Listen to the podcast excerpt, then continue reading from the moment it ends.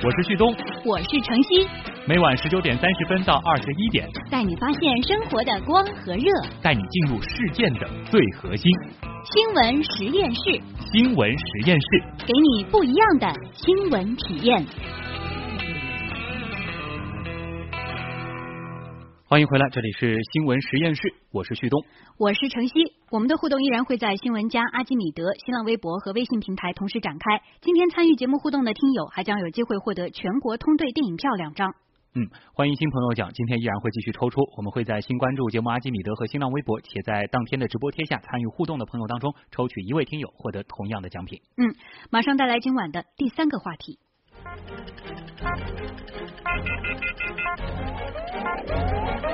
知识对撞机。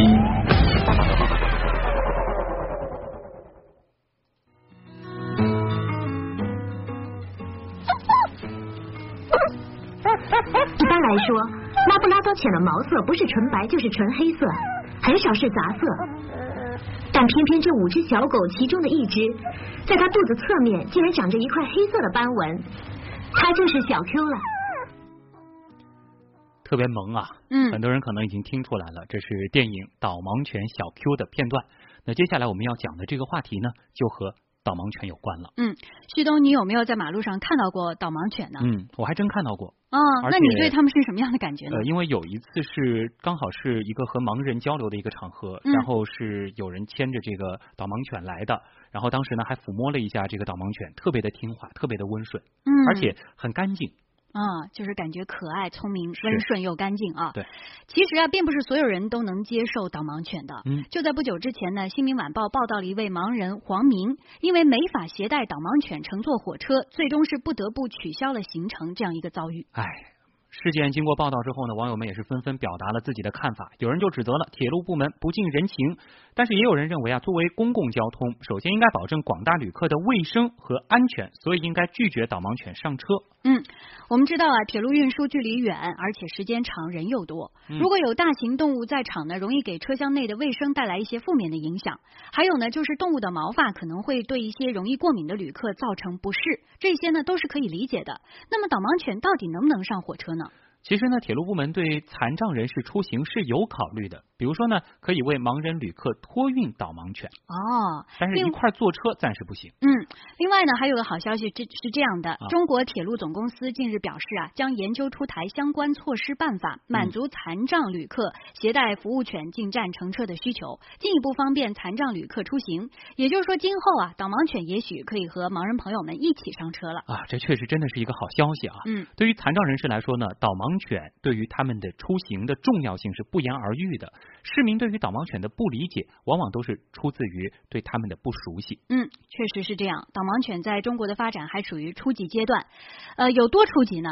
我们大家可以听听这个数据。嗯，目前中国视障人群总数约为一千七百三十万人，而可供盲人使用的导盲犬只有七十只左右，所以你想想这个比例，比例是还不到十万分之一呢。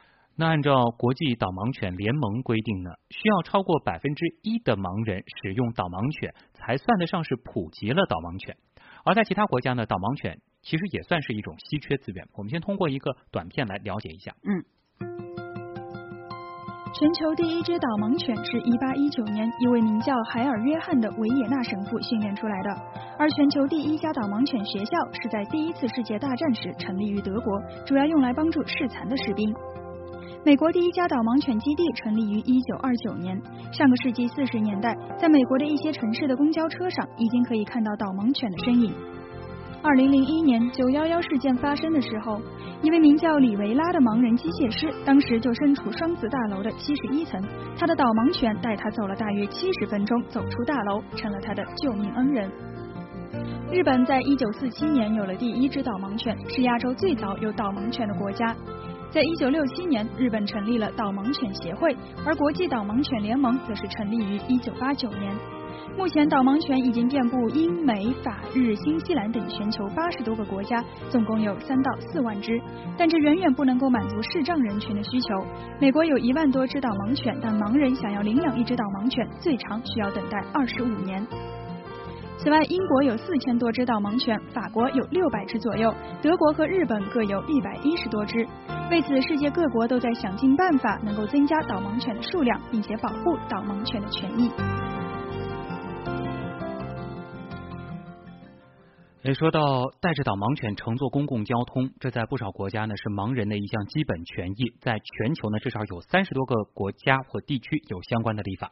在美国啊，残疾人法案规定，不允许任何商家、政府机构阻止导盲犬进入常人可以进入的领域。嗯，美国公平住房法案规定啊，所有房东不许对带有导盲犬的盲人另外收费。在韩国呢，相关法规也明确，不让导盲犬进入公共场所的单位呢，要处以罚款，最高呢可以达到两百万韩币，相当于一点三万人民币。在我国呢，也有相关的法律。二零零九年，中国民航局颁布了《残疾人航空运输办法》，首次为导盲犬等服务类犬上飞机开了绿灯。去年十二月份，民航局又对办法进行了修订，并于今年三月一号起正式施行。此外，北京、上海、大连等地也接连出台规定，允许盲人携带导盲犬进入地铁、上公交。相关法律的相继出台，方便了视障人士出行，也体现了导盲犬越来越被接受、被理解。节目开始前呢，我们也联系了一位视障人士，他叫韩颖。作为上海第一批用上导盲犬的人群，韩颖呢也给我们讲述了他和导盲犬尔斯一起出行的快乐和烦恼。我是在二零零九年领到我的导盲犬尔斯，尔斯呢到我身边来的时候呢，他还只有一岁半。我们是第一批就是上海使用导盲犬的，当时还叫试用者。当时带着狗啊，在路上走啊，那个很多人都从来没有见过这么样的一种啊新兴的事物，所以很多人会围观，然后很好奇。当我们到地铁的时候呢，地铁工作人员呢对这个导盲犬觉得很陌生，根本上不了地铁。但是呢，很快咱们那个上海的养犬条例啊。就出来了新的规定，导盲犬可以就是出入公共场所。从此之后呢，我上地铁、公交就没有任何的问题。那么当然，问题还有一些是什么呢？比如说我们打的，打的的时候很遗憾，就是我经常会遇到拒载。就有的时候啊，在那个路边上扬招，那个车来了以后，一发现哎旁边蹲着个大狗，然后他那个车噌一下就跑了。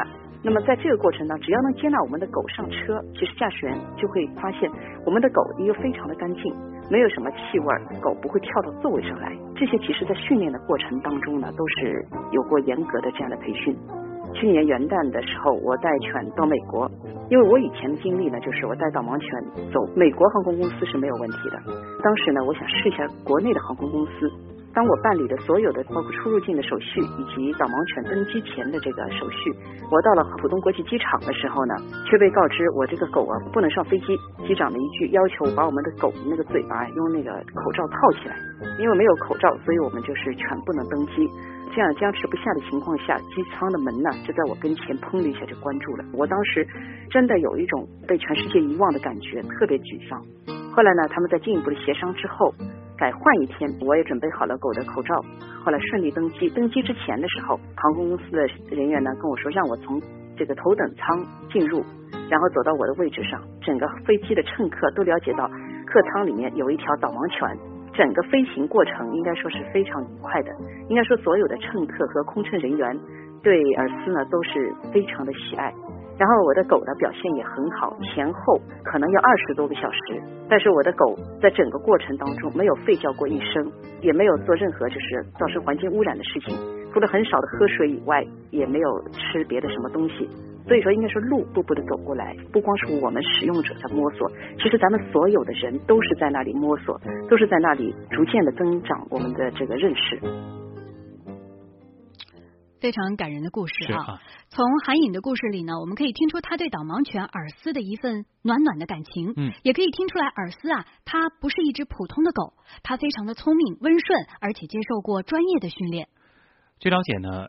最适合做导盲犬的犬种是拉布拉多犬和金毛，因为它们温顺忠诚，步伐呢和人接近。嗯，但是无论是什么品种，天性有多聪明，它们其实都是要经过严格的筛选和培训的。这不仅耗时间，成本其实也很高。相关情况呢，我们要连线的是啊，专门为上海地区的残疾人提供导盲犬的南京警犬研究所主任赖杰。赖主任你好，我们首先要请教一下，培养一只导盲犬需要多长时间？需要？多少的这个经济成本，还得经历哪些过程呢？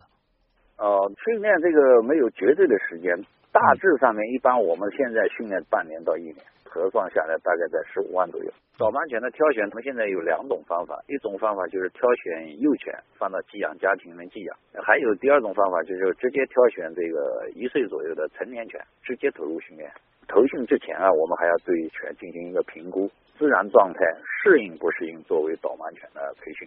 其次，我们就开始训练，训练我们主要有。服从性科目也是一个基础，具有一定的服从性，人才能指挥它。第二阶段呢，那就要基本行走啊，基本安全。那么就说犬，它肯定对走路怎么走，怎么样带盲人走路，它是不理不知道的。它的走路都是按照自己的意识随意乱走。那我们要培养它一种我们讲的就叫工作中的正常状态，就是带盲人走路的一种良好习惯。基础训练完了以后，那就是一个真正的导盲能力训练。导盲能力训练主要就是在实际状况下，就是把犬带到各种实际人们生活的实际环境的，比如说大街小巷、马路、市场、商场、商店呢，都让它去就见识和锻炼，培养它在各种环境下为人导盲工作的这个能力。嗯，那么这样培养下来，导盲犬会拥有哪些技能呢？比如说，我们要求狗能够听从人的指令，让它坐，它能坐下。让它卧能卧下，让它安静它能安静，在基本行走啊这方面，那我们要求就是，一般情况下是要走直线，贴在人的左腿边上，按直线行走。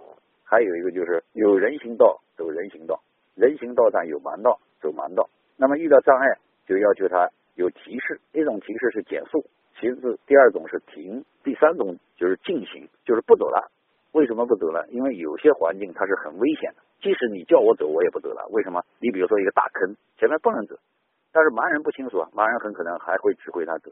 像这种情况，我们就要求狗，即使主人有指令让你走，也不能走。那么提示完以后就是绕避让，而且要带着盲人一起避让，让犬靠在障碍的一边。那么他碰不到障碍物，那盲人肯定是碰不到的。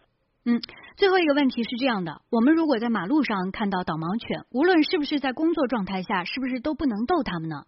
我们讲了，它毕竟是活体动物，活体动物它有它的本性。拉布拉多的犬种，它本身是比较活跃的，它的本性是跟谁都能交流，它没有攻击性。所以说这样的话，你要是谁都能去影响它、干扰它，它都会受到影响。这样的影响呢，它就不安心工作了，它就不安心走路了。比如说，本来它带盲人是想走这条路到哪地方去，你旁边一干扰，注意力转移在你身上，它就不注意看路了。有遇到障碍，它也不注意绕了。国外也有这种现象，偶然有的人不了解的也会去，但是只要有一个人去逗引或者是干扰这个导盲犬，旁边自然就会有人出来站出来制止这个人的行为。好的，谢谢南京警犬研究所赖主任的介绍。可见呢，培养一只成熟的导盲犬是不容易的，也希望大家能够对生活当中遇到的视障人士多一些关爱，也对带着导盲犬出行的盲人有多一份的理解。